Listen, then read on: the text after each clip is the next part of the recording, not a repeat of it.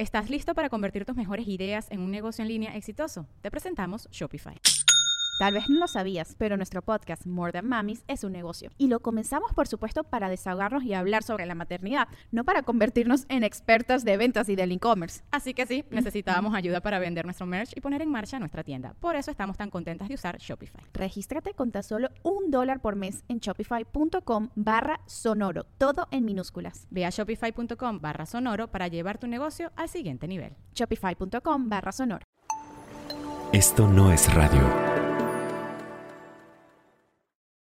Hola, soy Micro, fundador y director de Esto no es radio, la casa productora que te trae coger rico y amar bonito. Y antes de que escuches este episodio, te recuerdo que Esto no es radio, el podcast, estrena su cuarta temporada. En esta ocasión te traemos historias de cuerpos, cuerpos que resisten, cuerpos que cambian y cuerpos que exigen para seguir viviendo. Anótale en tu calendario, miércoles 22 de junio de 2022 y sigue Esto no es radio, el podcast del Logo Rosa en esto no es radio.mx, en Spotify, Apple, Google o donde sea que escuches tus podcasts. Al final de este episodio te invitamos a que escuches el tráiler de la cuarta temporada y sepas de qué estamos hablando. Y ahora sí, a coger rico y amar bonito puedes hacer una transferencia desde tu celular mientras te la chupan, ¿sabes? no está peleado. Bienvenidos a Coger Rico y Amar Bonito. El espacio donde repensamos las formas en que amamos, cogemos y, nos, relacionamos.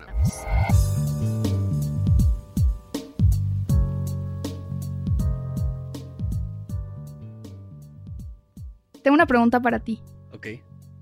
Cuando yo he cogido con alguien más, ¿te estoy siendo infiel? Eh, no. Spoiler, no. No, no, no, no. Yo, pero, pero ¿por qué la pregunta? ¿Has cogido con alguien más? ¿Qué? Es la manera en la cual me lo ibas a revelar. No, este, pues no. No, no, no, no lo está haciendo. ¿Y por qué no? Pues porque es algo que acordamos en las posibilidades de nuestra relación que podía suceder. Solo eso. ¿Tú? Cuando yo me he involucrado carnalmente con otro ser humano, este, ¿tú, ¿tú consideras que yo te he sido infiel? Eh, afortunadamente no. no sería un muy buen episodio. Yo empezara diciendo, de hecho sí, prepárense. es verdad. Pero bueno, pues iniciamos con esta pregunta porque hoy vamos a hablar acerca de un mito que hemos escuchado de repente como por varios lados, que es si las relaciones abiertas son infidelidad consensuada. Eh, spoiler alert. No son. No, no lo son, ¿no? Pero, ¿tú por qué crees que la gente piensa eso? Pues, me imagino que no conciben otra forma de fidelidad o de lealtad. Entonces, siempre lo interpretan como que estás haciendo algo malo, pero ambos están haciendo algo malo, entonces, bueno, ya no es tan grave, ¿no? Pero sigue siendo mezquino, sigue siendo prohibido, sigue siendo, ¿no? O sea, como que no le quitan esta connotación de que es algo... Porque también creo que cuando dicen esto es, ah, te está hiriendo, solo no lo reconoces, ¿no? O sea, como tú te cuentas el cuento de que no es infidelidad, como para dormir tranquilo, pero en realidad, bajo mi perspectiva, lo es, ¿no? O sea, creo que va por ahí. Y me pregunto, ahorita que dijiste esto, como, ¿qué es en realidad lo que se está juzgando o qué es en realidad lo que se está castigando? Porque suena un poco que bajo esta visión, lo que se está castigando es solo la idea de el sexo por placer. O sea, como muchas veces, como esta la falta moral. Ajá, y la falta moral que es ocasionada por tener sexo por placer, ¿no? Sí. O sea, como el, esto es una infidelidad en automático, ¿no? Porque si tú tienes sexo con una persona que no es tu pareja, ¿no? Eso está, como dices tú, mal, ¿no? Y entonces, eso, como si te convences de lo contrario, solo te estás engañando a ti misma. Ajá. Uy, empezó densito. Empezó densito, ¿no? Pero ahorita justo eso me hace pensar en una pregunta de eh, como hablar acerca de la infidelidad, un poco, ¿no? O sea, porque creo que de repente, o sea, por ejemplo, Esther Perel, ¿no? En su libro de El dilema de la pareja. Saludos a Esther eh, Perel si nos estás escuchando. Esther Perel, si, si nos estás escuchando, este, sí, perdón porque perdón por la traducción de tu libro, lo hice lo mejor que pude, ¿no? Pero, no, es cierto. Contexto, César tradujo un libro de Esther Perel. Ah, es que Esther Perel escribió un libro llamado The State of Affairs, que es un gran libro eh, sobre infidelidad y yo tuve la oportunidad de traducirlo para Editorial Planeta, pero bueno. Eh, en este libro, una de las cosas que me llama la atención es que ella habla de que en realidad hay muy pocos términos para describir la infidelidad, ¿no? O sea, en el idioma español tenemos adulterio, eh, infidelidad, eh, poner el, cuerno, no sé qué otro, si te viene otro término. Poner el Sancho también, ¿no? Ajá, como que en algunos lados del norte dicen eso, ¿no? ¿Qué más? Mm, no recuerdo otro. Si conocen otros, háganoslo saber, que estaría muy interesante. Pero... pero... en general, pero es bien curioso eso, ¿no? Como la falta de términos que tenemos para describir esa cosa que entendemos o nombramos como infidelidad, que además es bien curioso porque cada quien puede tener una definición bien distinta, y ahorita vamos a eso. Pero la falta de términos que tenemos de entrada, lo que provoca es que se reducen los matices, se eliminan los matices, ¿no? O sea, la infidelidad es un acto que es o no es.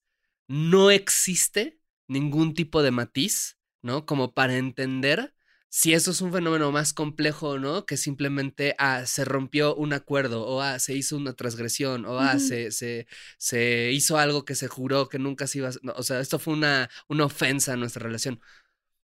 Puede que a veces lo sea, puede que no, pero, pero no... De entrada es muy difícil conceptualizarlo porque no hay muchos términos, ¿no? Sí, y también em, creo que, bueno, por ejemplo, eh, hace poco estaba escuchando un podcast justo sobre infidelidades y relaciones abiertas y todo, y decían que hay como un nuevo término que es como la microinfidelidad, ¿no? sí, y que, ¿por qué te ríes? O sea, sí, da risa, pero, pero, eh, bueno, la microinfidelidad, lo que decían es, es como estas cosas que, que, la gente usualmente en, en, relaciones más tradicionales interpreta como que, ah, bueno, o sea, no es una falta hiper grave como que hayas cogido con alguien, pero por ejemplo, eh, viste porno y yo ya lo considero eso infiel porque te prendiste viendo cuerpos de otras personas teniendo sexo, ¿no? Que no son yo. Entonces es como, como nunca se habla qué es y qué no es infidelidad, ¿no? Usualmente es como... Se da por hecho que... Sí, se da por hecho que una, coger con alguien más lo es, de entrada, ¿no?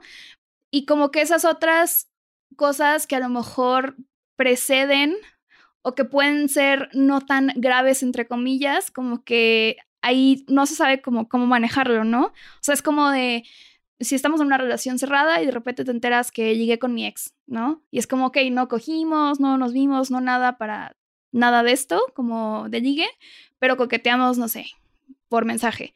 Entonces, a lo mejor tú puedes decir como, ah, no hay pedo, ¿no? No cogiste, pero habrá otra persona que diga como, no, para mí eso ya es una falta. Sí, justo yo, o sea, me reía un poco porque, o, sea, se me hace interesante esto del término microinfidelidad. Me gustaría escuchar el podcast como para no asumir, como más bien poder escucharlo del lugar de donde vino. Pero de entrada, como que sigue siendo, o sea, me reí porque digo, como es que sigue siendo un, otra vez una concepción binaria de es o no es y ya. ¿No? Ah, pero ahora micro. Y además, por ejemplo, en el ejemplo que pones, a mí me preguntan mucho esto, como en redes sociales, de que, oye, mi novio ve porno, ¿no? Me está poniendo el cuerno. que Y de repente algo que he notado es como bueno, pero a mí se me haría más interesante preguntarte a ti, ¿por qué te incomoda esto? ¿No? O sea, te incomoda porque simplemente porque estás sintiendo celos de que esté viendo una persona que no eres tú. Te incomoda porque es una conducta que está siendo compulsiva, que está afectando la intimidad en la relación. Te incomoda porque tú solamente sientes que eso está mal porque está mal porque así te educaron y no te gusta que suceda, te incomoda porque no lo ve contigo, por ejemplo. O sea, ajá, ¿no? Como, como te gustaría verlo con tu pareja, te incomoda porque, ajá, porque no lo ve contigo, ¿no? Por simplemente es algo que está haciendo por su cuenta y como no estás tú ahí, ¿no? Te incomoda porque, no sé, los problemas que existen detrás de el porno y como, la, como cierta industria del porno, etcétera, pero al final del día, como la pregunta de, oye, ¿me está poniendo el cuerno o no? ¿Esto es infidelidad o no? Es de nuevo. O sea, todas estas preguntas no te las estás haciendo porque estás más bien clavado, clavada, clavada en pensar en si está haciendo o no una transgresión eh, de este estilo, ¿no? Si es infidelidad. Porque además, si es infidelidad, pues uno se puede poner el saco de la víctima. ¿No? O sea, como dicen, como, ah, me puso el cuerno, ¿no? Y, entonces no ves todo lo que hubo detrás de lo que ocurrió, como para poder entender justo todos los matices que existieron. Y comer detrás no, no me refiero a justificarlo, ¿no? Simplemente es como ver Complejizarlo. exacto. Creo que lo que muchas veces está detrás de todas estas preguntas que mencionabas ahorita es como el miedo a reconocer que tu pareja tiene un deseo más allá de ti, ¿no? O sea, como, como, ok, o sea, esta persona decide compartirse sexual y afectivamente conmigo, pero hubo personas con quienes cogió antes, ¿no? Y que seguramente pues disfrutó. Y es incómodo, o sea, para mucha gente es incómodo pensar siquiera en eso, aunque haya sido antes de ti, ¿no? O sea, como creo que confronta mucho a ciertas personas esto de, ah, está sucediendo mientras está conmigo, ¿no? A mí me pasó una vez que hubo una persona con la que estaba saliendo que es, es, más complejo, pero vamos a decir, como por simplificar la historia, que me puso el cuerno. ¿no? O sea, como ella besó a alguien más este, cuando digamos que no teníamos ese acuerdo. Y cuando le dije como, oye, ¿qué onda con esto? Ella me dijo de que, pero tú cogiste con una amiga mía y yo cogí con esa amiga tuya de que, cuatro meses antes de conocerte. o sea, ¿de qué hablas? ¿No? Como, como... Viste haberlo previsto. Ajá, casi, ¿no? O sea, entonces, sí, y justo cuando, cuando dices esto, a mí me hace pensar como, ah, claro, pues con razón hay personas que piensan que las relaciones abiertas son infidelidad, por lo que estás diciendo, ¿no? Porque si en el pensamiento monógamo, una de las cosas que se evitan a toda costa es aceptar que la otra persona tiene deseos propios que a veces no van a ser deseos, que van a ser dirigidos exclusivamente a ti, pues claro que se puede, o sea, que solamente aceptar esa posibilidad, reconocer cómo esto sucede, puede sentirse como una infidelidad eh, acordada, ¿no? Aunque no lo sea. Lo cual además me lleva como un punto que es que con la infidelidad es, curioso porque no hay una definición universal, ¿no? Incluso en la academia ha sido muy difícil hacer estudios como sobre infidelidad porque uno, la gente tiene una tendencia a mentir sobre esto, ¿no? Y, las personas tienen tendencias a hablar de más o hablar de menos de sus experiencias sexuales según como el género, la cultura, quién les esté preguntando, etcétera, ¿no? Entonces de repente te encuentras estudios que dicen que el porcentaje de personas que han sido infieles, ¿no? Va de el 30 al 70%, que pues, obviamente es un espectro, es un rango muy amplio, ¿no? Sabemos algunas cosas, por ejemplo, un dato que me parece muy curioso es que muchas investigaciones coinciden en que en años recientes, o sea, como de unos 30 años para acá, 40 años para acá, el número de mujeres que reporta haber sido infiel en relaciones heterosexuales ha aumentado. O sea, es una brecha que, que, en la cual actualmente todavía hay más hombres que reportan haber sido infiel alguna vez que mujeres, pero esa brecha cada vez se cierra más. Y que además es bien curioso porque depende de la pregunta. Si tu definición de infidelidad cuando le preguntan a mujeres es, ¿has tenido sexo con otra persona que tu pareja está en una relación monógama? No es algo que sucede mucho. Entonces la respuesta muchas veces es no, y entonces es como, ah, las mujeres no son tan infieles. Pero si la pregunta, o sea, cambia para no solo implicar sexo, sino también besos o... Conexión emocional, ¿no? Exacto, ¿no? Como algún tipo de romance, aumenta un montón, ¿no? Entonces es como bien curioso porque depende de cómo definas la infidelidad, es como, pues vas a obtener los estudios, la información que te diga de qué, ah, qué tanto está sucediendo, qué tanto no, y qué tanto la gente lo vive con culpa, ¿no? O qué tanto la gente lo habla. O sea, es, es, un problema bien interesante. Por ejemplo, en este podcast que te digo que estaba escuchando, hablaban, al menos en el contexto estadounidense, como que está este mito, ¿no? De que, ah, es que las mujeres, a las mujeres les duele más, bueno, hablando de relaciones heterosexuales, ¿no? Como la em, infidelidad emocional. La infidelidad emocional y a los hombres la sexual. ¿no? Y cuando se hizo ese estudio, ¿no? Que, que arrojó ese resultado, digamos, era en la fantasía. O sea, era como, si tú te imaginas que tu pareja está sexualmente con alguien más, te duele más que esto otro, y entonces, digamos que llegaron a esta conclusión. Pero ya cuando hicieron otro estudio posterior, como de parejas a las que les preguntaron cuando ya había pasado la infidelidad, las reacciones fueron muy distintas. O sea, las mujeres también reportaron, o sea, que les dolía la infidelidad emocional y viceversa. Claro, ¿no? E, e, incluso esto igual, o sea, como porque ahí, ahí también hay varios, que no es que no suceda, pero también hay un componente de mitos de género, ¿no? Pienso en la película de Marriage Story, Historia de un matrimonio, creo que la tradujeron, como en esta, esta escena en la que se revela que el hermoso Adam Driver, a quien le volvemos a mandar muchos saludos y muchos besitos. Como en cada episodio, te amamos mucho, Adam Driver. Gracias por escuchar este podcast. Este Gracias por, por, donar a nuestro Patreon. No, es cierto. Todavía no tenemos Patreon, pero ojalá Adam Driver sea. No, pero cuando lo tengamos, estoy seguro que Adam Driver va a ser patrocinador de Top Tier, ¿no? Pero, o sea, como en esta película, eh, a mí me, me, llama mucho la atención como esta escena en la que se revela que, que le fue infiel a, a Scarlett Johansson y le dice esta frase como de que no deberías enojarte porque tuve sexo con ella, sino porque me reí con ella, ¿no? Y que, ajá, está bien chistosa y todo, pero que también te está revelando, ah, ok, o sea, para él la transgresión no estuvo, de hecho, en coger con alguien más, sino en haber tenido un involucramiento emocional con alguien más, ¿no? Y en donde para ella la transgresión no estuvo ahí, sino estuvo en el hecho de que tuvo sexo con alguien más, que es como justo una narrativa distinta a esta que se presenta.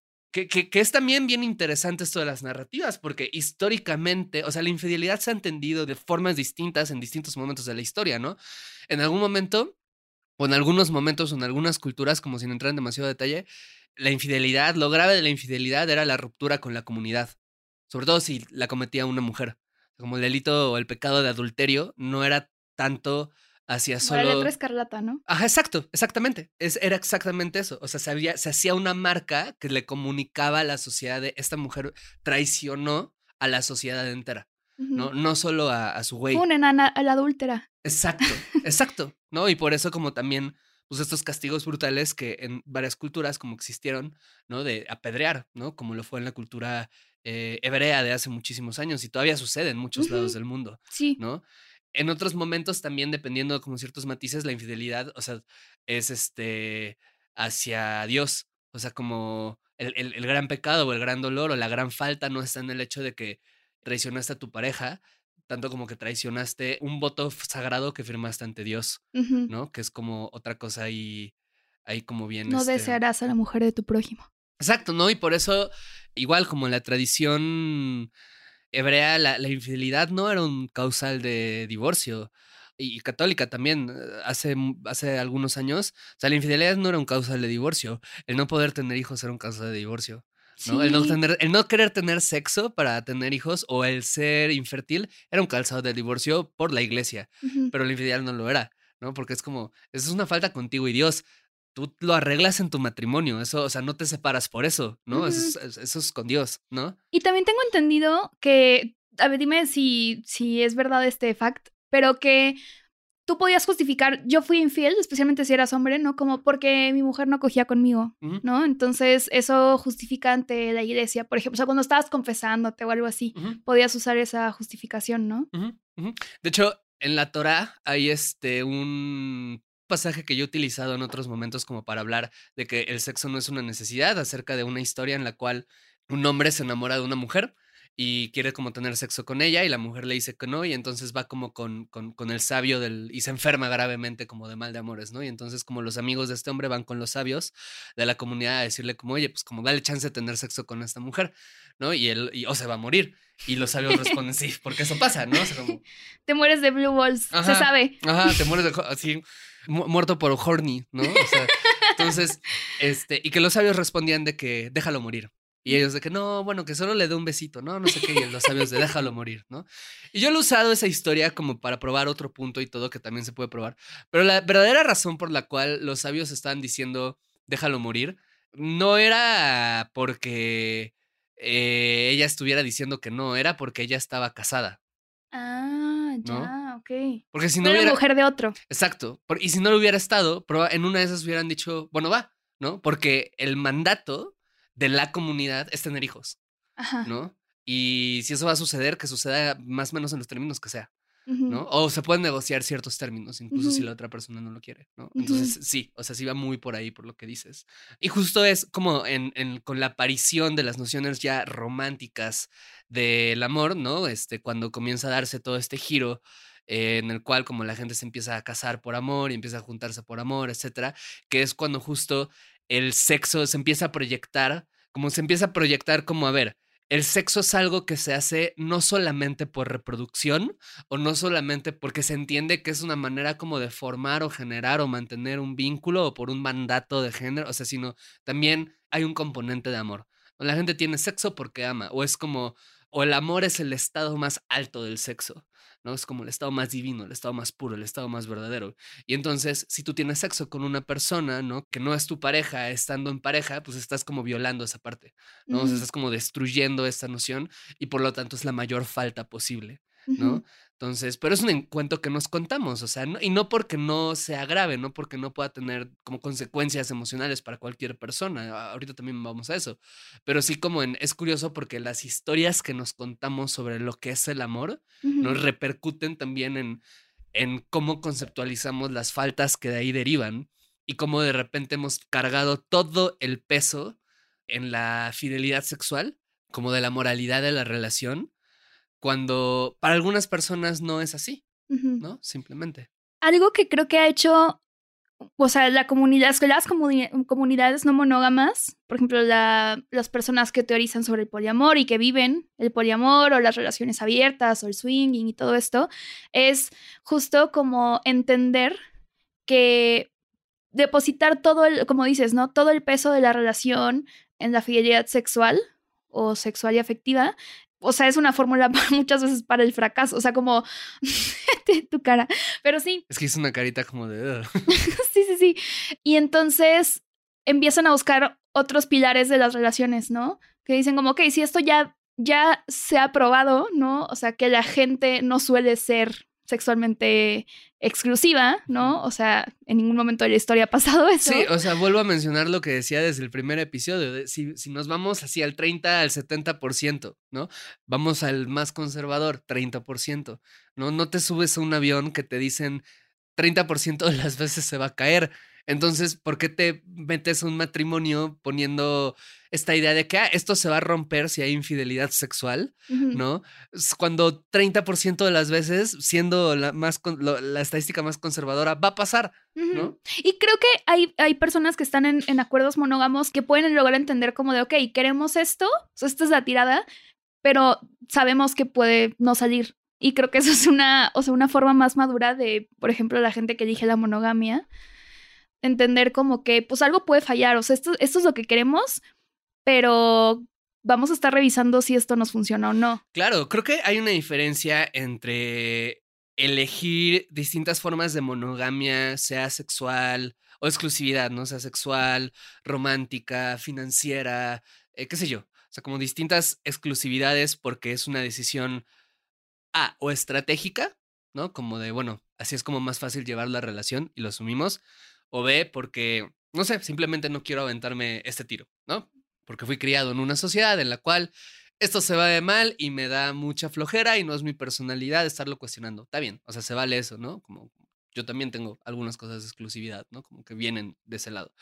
Pero hay una diferencia entre decir como, ah, bueno, vamos a hacer un acuerdo en donde esto va a ser una forma que va a tomar un pacto en realidad más profundo, que el pacto puede tener que ver con cómo nos cuidamos, cómo nos protegemos, cómo nos acompañamos, a solamente decir como, esto está mal porque está mal. Y en esta cosa que es como lo sexual, como cargamos todas las expectativas y todos los símbolos, y entonces si se rompe esto, se rompe todo, ¿no? Otra vez Esther Perel, ¿no? Perdón, la vamos a estar citando muchísimo. E-, ella cuenta dos historias en su libro justo del dilema de la pareja que a mí me mueven mucho.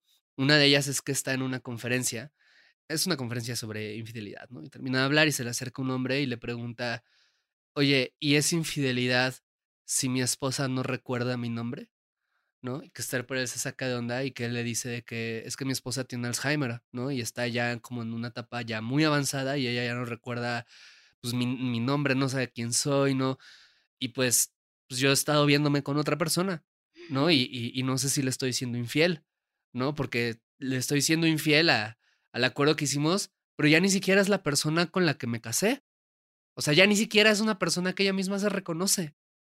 Y a mí uno se me hace brutal eso, ¿no? Como decir, la estás cuidando, la estás apoyando, la estás, estás viendo por su bienestar, como, como estás viendo que tenga salud dentro de lo que, o sea, la estás acompañando en, en una enfermedad como tan terrible como es el, es el Alzheimer. Y además tienes que vivir con culpa de, de que estás de vez en cuando viéndote con una persona que no va a representar ningún daño para la otra, porque incluso si se lo dijeras, ni siquiera va a recordar, o sea, ni siquiera lo va a experimentar como una infidelidad porque no recuerda quién eres. O sea, se me hace brutal, ¿no? Y la otra historia. De hecho, esa es la otra versión de The Notebook, ¿no? es el final alternativo. Este, y la otra historia es este, y, creo que igual ya lo había mencionado, pero en, otro episodio, no recuerdo, pero una mujer también que un, día le es infiel a su esposo, tiene sexo con otro hombre y, y el esposo le, le reclama de que, ah, rompiste este matrimonio, traicionaste como esta relación. Y que Esther Perel se voltea con el esposo y le dice como, a ver, vato, o sea, tú la humillabas, dejaste de desearla y no hiciste nada por recuperar eso, por salvar eso, por hablar de eso, ¿no? O sea, como le insultabas, la descuidaste, ¿no? Como la maltrataste, no apoyaste sus sueños, o sea, fuiste como el peor güey. ¿En qué momento ella por tener sexo con alguien más realmente está violando como los acuerdos sagrados de su matrimonio y no tú lo hiciste como antes al hacer todo esto? Lo que ella hizo estuvo, comillas, mal. Rompió un acuerdo, sí. Eh, hay consecuencias derivadas de eso también pero pues tampoco eches todos los huevos en esta misma canasta de la, de la, infidelidad sexual, porque lo único que está provocando es que tú no estás viendo que estás cometiendo faltas igual o más terribles, ¿no? Pero como no se le estás metiendo a nadie más, ah, entonces eres un ser humano puro y virtuoso y, y de nuevo te puedes hacer la víctima, ¿no? Porque tú fuiste el cuerneado. Oigan, en esto no es radio, nuestra casa productora, andamos de estreno. Queer, el podcast de historias disidentes, regresa con la segunda temporada. Busca este podcast en estonosradio.mx o en donde sea que escuches tus podcasts.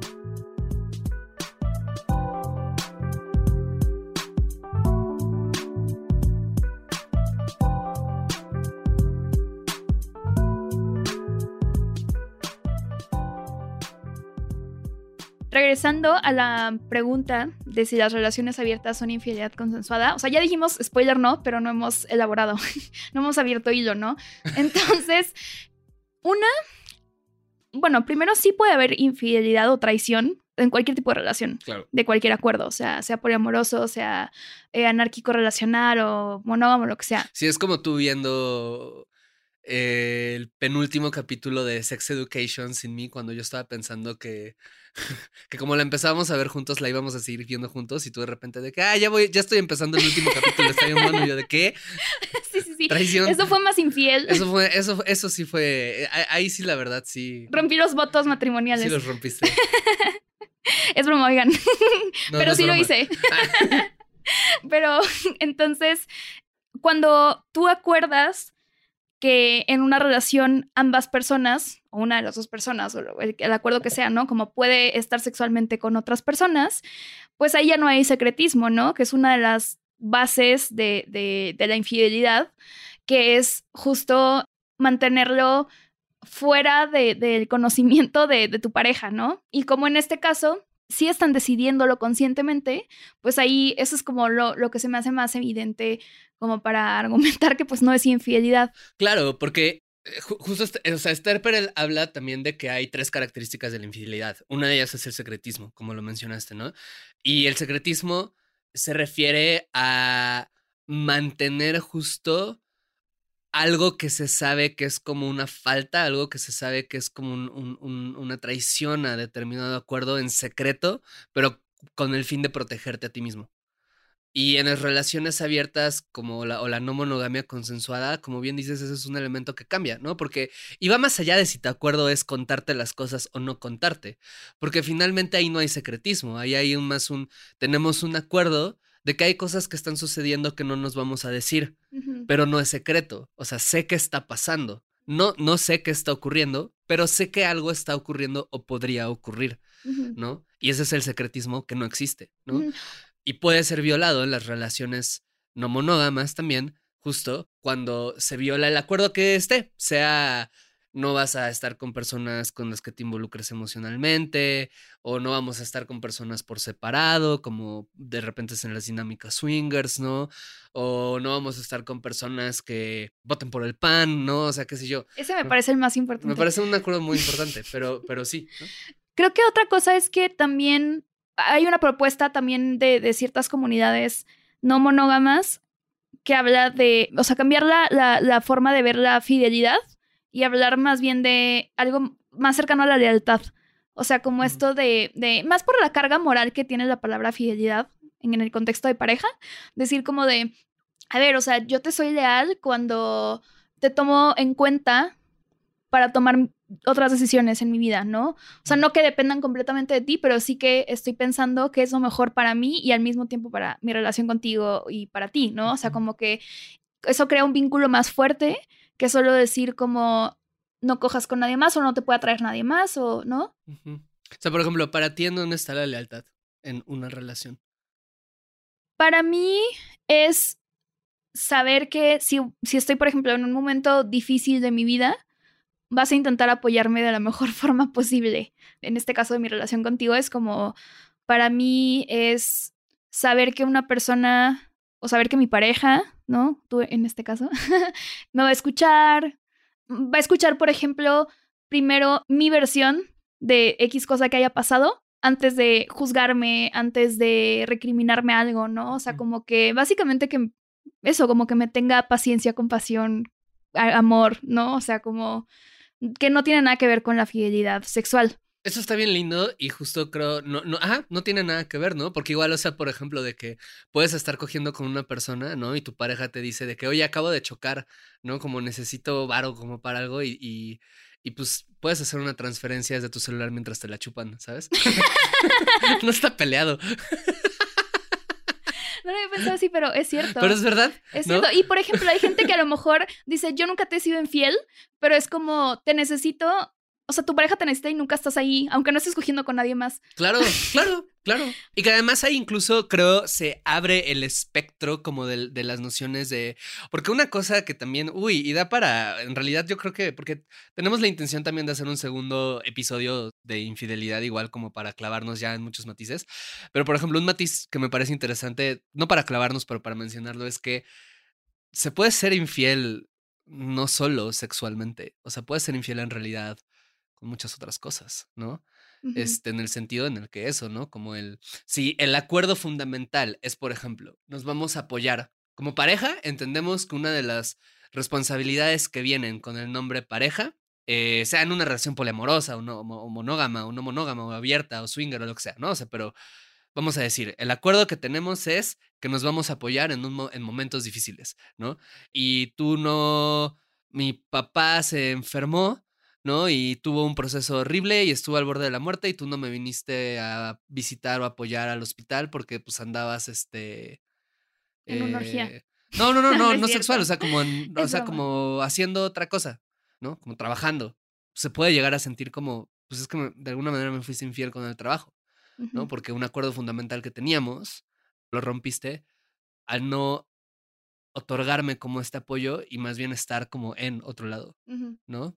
Y ahí de nuevo, porque entran los matices de que, bueno, pero este podía o no renunciar a su trabajo, no podía o no estar ahí, fue una, una elección, es, -huh. ¿me voy a entender? O sea, pero solo lo pongo ejemplo como del, o sea, esto puede suceder con más cosas, ¿no? ¿Y para ti qué es la fidelidad o la lealtad en una relación? Creo que es muy similar a lo que dices tú. O sea, algo que me gustó mucho de lo que dices es que creo que se trata más de establecer puntos de acuerdo en los cuidados y en el cariño y en la compasión y en la paciencia que se tiene para con la otra persona. Como que creo que yo al menos concibo la pareja así como una persona con la que tienes ciertas concesiones que no tienes con otras formas de vínculo. Y que dentro de estas concesiones, como que para mí hay un compromiso de eso, de voy a intentar o vamos a intentar, como, como decías, no tenernos más paciencia, apoyarnos más, como intentar sostenernos como, como una manera más cercana, ¿no? De la que de repente suelen suceder con otros tipos de, de vínculos o relaciones. Y para mí eso es justo también la lealtad. Simplemente el cuidar a la otra persona y respetar a la otra persona y, y, procurar hacer todo lo posible por no hacer cosas que la lastimen. Y si de repente llega a suceder, o sea, como intentar reparar el daño, ¿no? Voy a poner un ejemplo, que es que hubo un día, ¿no? En el que tú viste a una persona y estuviste con esta persona, ¿no? Eh, de manera como sexual. Y esa noche dormimos tú y yo juntos y yo me despierto en la noche con un dolor terrible en el hombro, porque yo sufro de repente dolores en el hombro. Y me desperté así, casi llorando por el dolor. Y tú te despiertas y yo estaba insoportable porque me estaba doliendo muchísimo el hombro y me puse como muy de malas y, y luego, o sea, y, tú resolviste el hecho de conseguirme la medicina que yo en ese momento necesitaba para aliviar mi dolor. Y de hecho, pues tú sabes, la trajeron mal la primera vez y yo me enojé un montón por eso, no contigo, pero como porque solo me estaba doliendo un montón. Es como, ay, yo esperé media hora y la trajeron mal y hay que volver. Y como tú lo, o sea, como me ayudaste a resolverlo, porque yo como no tenía cabeza en ese momento. Y para mí eso es lealtad, ¿no? Y es como, pues, ajá, o sea, hace unas horas, pues sí, pues te las, o sea, se le estabas chupando otro güey, ¿no? Pero pues eso qué, ¿no? O sea, como, como, y no estoy diciendo que así tenga que ser para todo el mundo, solo estoy diciendo como yo, en mi forma de entenderlo, es como, para mí la lealtad está en el hecho de que eres capaz de despertarte en la madrugada conmigo porque estoy sintiendo un dolor que me incapacita y eres capaz de ayudarme a resolver ese problema, que yo podría resolver porque lo he resuelto un montón de veces, pero en ese momento como me pude apoyar en ti y fuiste como muy amorosa y muy compasiva. Para mí ahí está como lealtad de la que digo como esto es importante. Si no hubiera sido así, si me hubiera sentido quizás abandonado en este dolor, eso sí me hubiera dolido mucho más, ¿no? Y ahí lo hubiera considerado probablemente como, oye, ¿qué onda, no? O sea, como, como parte de nuestro acuerdo de pareja es que nos vamos a cuidar cuando estemos como tan mal que, que, necesitamos apoyo de la otra persona y como esto no pasó. Y el ejemplo que dabas hace un ratito del choque, ¿no? Como de, ah, yo te puedo hacer una transferencia mientras estoy cogiendo. También creo que em, si yo te dijera, choqué, estoy mal, ¿no? Estoy muy nerviosa y esto, yo sé que estás cogiendo con alguien, pero te necesito, pues estoy segura que tú vas a ir en ese momento, ¿sabes? O sea, como que también yo pienso también la lealtad un poco como con ciertas eh, relaciones de amistad, ¿no? Que a lo mejor son igual como muy, eh, muy estrechas, muy, muy cercanas y que igual, o sea, si yo estoy teniendo una date contigo, pero mi mejor amiga me dice como, güey, tengo una emergencia, pues voy con ella, ¿no? O sea, porque sé que eso es o sea, me necesita más que tú que estamos viendo una serie, ¿no? Eso lo que dices, la amistad es, un gran ejemplo, porque es justo eso, ¿no? Pues casi todas las personas hemos sentido traición, que se siente como infidelidad, casi, de amistades que no están con nosotros en momentos difíciles. Y se vive así. Y creo que eso echa, ayuda perfecto a echar ojo en lo que todo esto que llevas diciendo, que es, a ver, la lealtad no es únicamente la fidelidad sexual. Puede que para algunas personas y en algunos acuerdos una de las manifestaciones de la lealtad sea la fidelidad sexual, ¿no? Pero van a haber otras personas para las que eso no va a ser necesariamente importante o no van a depositar eh, sus impresiones sobre lo que es la fidelidad o lealtad en ese acto, y pues está bien. Y también otra cosa que me gustaría tocar es como o sea, claro que puede existir la infidelidad, ¿no? O la traición en, en relaciones no monógamas y sexual también, o sea, en el sentido de tenemos un acuerdo en donde, ok, tú puedes estar con las personas que quieras, excepto estas personas que, no sé, son muy cercanas a ambas y entonces no queremos ese tipo de interacción por X razón, ¿no? Por ejemplo, ah, pues no con mi mejor amiga porque chance y podrías afectar este, mi amistad y no quiero eso, ¿no? Y si obviamente tras o sea, la pareja transgrede ese acuerdo, pues claro que podría vivirse como una infidelidad sexual. O sea, lo que yo pienso es que tal, o sea, a veces teniendo estas conversaciones previas tan recurrentemente y estar revisando los acuerdos y todo, te ayuda a tener más herramientas usualmente ah, para decir, ok, sabemos que los acuerdos no son inquebrantables, no son perfectos, ya lo hablamos en nuestro episodio sobre acuerdos, ¿no? O sea, como que pues son dinámicos, dependen del contexto, ¿no? Y todo esto. Entonces, también creo que pensar más en qué tipo de cosas considero una falta y tú y, cómo resolverlas y todo, y también en tratar de entender por qué hiciste lo que hiciste y no juzgar luego, como de me fuiste infiel y eres la peor persona y todo esto. O sea, porque sí, o sea, suena muy grave, claro, cuando lo dices así, como, oye, cogiste con mi mejor amiga con la que te dije que no lo hicieras, ¿no? Y pues claro que duele un chingo, ¿no? Y todo. Pero a lo mejor puede haber algo más allá que puedan hablar de, ok, pasó esto porque, o sea, ah, por ejemplo, a lo mejor me dices, ¿no? Oye, pasó esto, ¿no? ¿Y cómo lo resolvemos? No, no te lo quiero esconder, ¿no? Por decir. Versus si sigue pasando y es secreto y todo, pues obviamente ya sería algo como quizás muchísimo más grave. Claro, ¿no? Y, y que también ahí yo, o sea, como metería la cuestión de, está, es que no me dijiste, ¿no? Como lo, lo, que más me dolió es que lo ocultaras tanto tiempo y es como, nunca hablaron acerca de qué hacer si alguien rompía un acuerdo. Y toda la vida en una de esas hasta le dijiste, si me pusieras el cuerno, te dejo. Te dejo. Pues, ¿qué esperabas? ¿No? Obviamente tengo un chingo de miedo. Sí, pues obviamente no, era, no eres como la persona más fácil para hablar de las faltas del mundo, ¿no? Pues entonces, o sea, y no estoy diciendo que sea porque van a decir, de que, eh, estás diciendo que es culpa. No, no estoy diciendo que sea la culpa, ¿no? O sea, pero solo como, como dinámica de comunicación, pues es muy difícil que una persona se sincere sobre sus faltas, ¿no?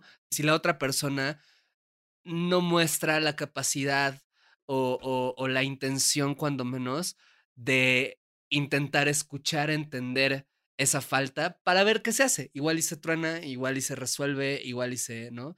Que para mí esa sería otra cosa que yo agregaría como en lo que yo considero como lealtad, ¿no? O fidelidad, o, esta noción de reconocer que ambos podemos fallar, ambas podemos fallar, ¿no? O sea, en, no solo en la cuestión de romper acuerdos en el lado sexual o emocional, sino en general y tenemos que encontrar formas de poder también intentar reparar ese daño, también intentar acompañarnos en esas faltas, también intentar como ver como que no, pues no nos vamos a soltar en el momento en el que hagamos algo que no nos parezca, ¿no?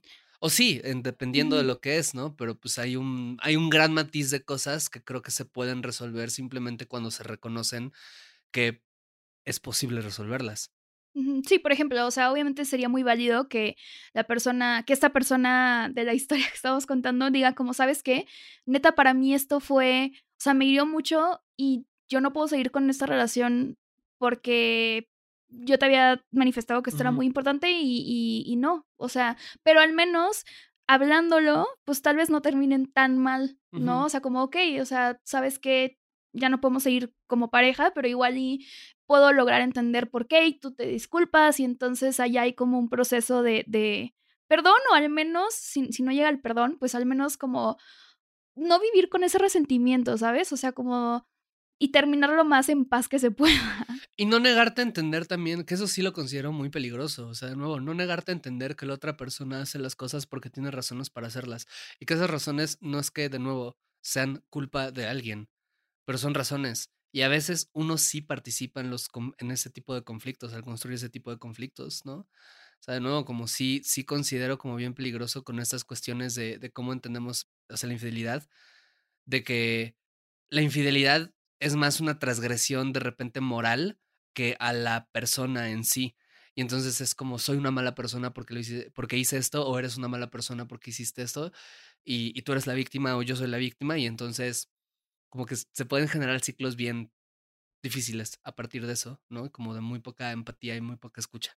Pero bueno, pues creo que todo este episodio ha servido para resumir el hecho de que, pues no, la las relaciones abiertas no son infidelidad. Por sí mismas. Por sí mismas. ¿Puede haber infidelidad en ellas? Sí.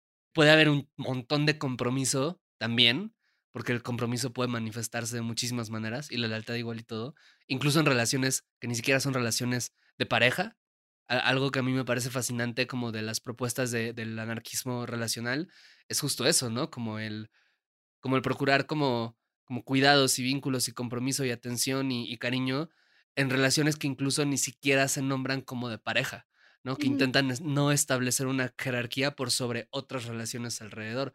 O sea, se puede, se puede. Y pues ya, pues si tu novio dice las relaciones abiertas son infidelidad consensuada. Y además no te mama el culo. Y además no te mama ¿Qué haces ahí? No, pero pues sí, o sea, es que si, si tu novio te dice eso, es como, güey, pues tu novio no sabe nada ni de relaciones abiertas, ni de infidelidad, ni de consenso. Sí, es mejor decir, creo yo, como para mí sería una infidelidad, como, como yo lo entiendo, y no, y no decir todo es infidelidad, ¿no? Y ya decir como, ah, es que para mí sí representaría esto, ah, ok, va, y ya. Y esa es la conclusión, ¿no? Que, que, que, la gente sea más feliz y hable más de qué es la infidelidad para, para ellos. Porque creo que de ahí se pueden tener conversaciones muy necesarias y eso. Estaría muy interesante que nos contaran, bueno, en redes o así, como de qué consideran o no infidelidad o, o qué, eh, o cómo se dieron cuenta de, de ah, mira, no sabía. De que les estaban poniendo el cuerno. No. Uy. No, no, no, no, no. O sea, ¿cómo se dieron cuenta? Por ejemplo, allá para cerrar, así como, como algo que, mm, que me han contado ciertas personas es, yo pensaba que esto lo iba a vivir como una infidelidad y de hecho no. ¿No? O sea, como que más bien era este discurso de, no sé, la sociedad, mi familia, lo que sea, que me decía, esto tienes que vivirlo con un chingo de culpa y dolor y todo. Y a lo mejor mi pareja me dijo, no mames, me siento muy mal porque besé, besé a alguien. Y yo digo, ah, mira, de hecho, o sea, sí, me sacó de pedo y sí todo y sí hay que hablarlo, pero no fue tan grave como yo pensaba, ¿no? Entonces también creo que no creer que tenemos que vivirlo como nos han dicho que lo tenemos que vivir y más bien dejar, dejarlo sentir como, ah, mira, ¿qué pasa si trato de no enjuiciarlo tanto, ¿no? Y solo ver qué surge. Pues bueno, ¿cómo cierras este episodio, Paula? Eh, muy feliz. ¿Tú? Eh, bien, muy cansado. este, porque dormí muy mal, pero, pero muy, muy feliz y muy, este, muy contento de acá haber soltado las bombas de la verdad, ¿verdad? Sí, sí, sí, sí, sí.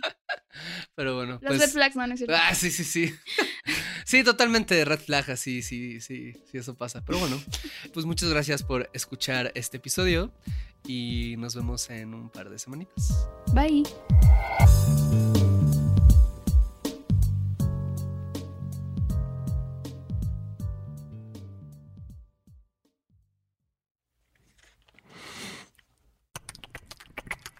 Somos cuerpos. Somos lo que pensamos. Somos lo que deseamos. Eh, pregunto, este, ¿quién es el entrenador de las Chivas? Ya llego con él y le digo, ¿se está jugando con registros o, o puede meter un cachirul? Por eso, en esta cuarta temporada de Esto no es radio, contamos historias de cuerpos que, que resisten. Seguimos poniendo el cuerpo. Si lo dices porque a ti no te tuve miedo, no te tengo miedo ni a ti ni a nadie. Ustedes los matan por nada. Si yo pierdo la vida defendiendo a mi familia, yo imagino que la vale, ¿no? Cuerpos que cambian. Es muy fácil de entender. Vas a crecer. Y, y sientes que no lo estás haciendo bien. Te hace hasta replantearte si en realidad voy a ser suficientemente bueno. Cuerpos que sobreviven. Como por instinto fue eh, tirarnos en la arena y meternos abajo de la, de la camioneta. Entonces pasa el avión y vuelven otras explosiones. No recuerdo exactamente cuántas. El doctor necesita que alguien le ayude porque con una mano abre el párpado y con la otra inserta la jeringa. Cuerpos que exigen. Todo Guadalajara está viendo esta transmisión, la sociedad está de testigo. Si acaso me llegan a pegar un tiro, por pura inercia, voy a jalar el gatillo. Historias de gente que pone el cuerpo, porque al final es lo único que tenemos. Esto no es radio. Historias para seguir viviendo y acuerpando y escuchando. Y de repente encuentras un dolor muy grande en esa familia. Y amando. Y después supongo que por el miedo a que se pierda el clan. Y abrazando. Adopta a un niño. Y creciendo. Siempre, aunque yo diga que estoy cansada, yo digo, no, yo tengo que seguir luchando. Ganemos o perdamos, pero yo digo, yo sigo. Esto no es radio. Temporada 4. Disponible en esto no es radio.mx, Spotify, Google, Apple o donde sea que escuches tus podcasts. Instagram y TikTok arroba esto no es radio MX. 22 de junio 2022.